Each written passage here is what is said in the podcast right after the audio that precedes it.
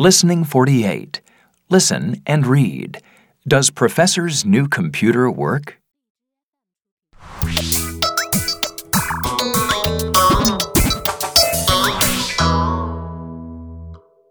I'm putting a new computer in Chip's head. It will make him very clever. There. Now Chip will know how to do everything, and he won't make mistakes. Can you clean the floor, please, Chip?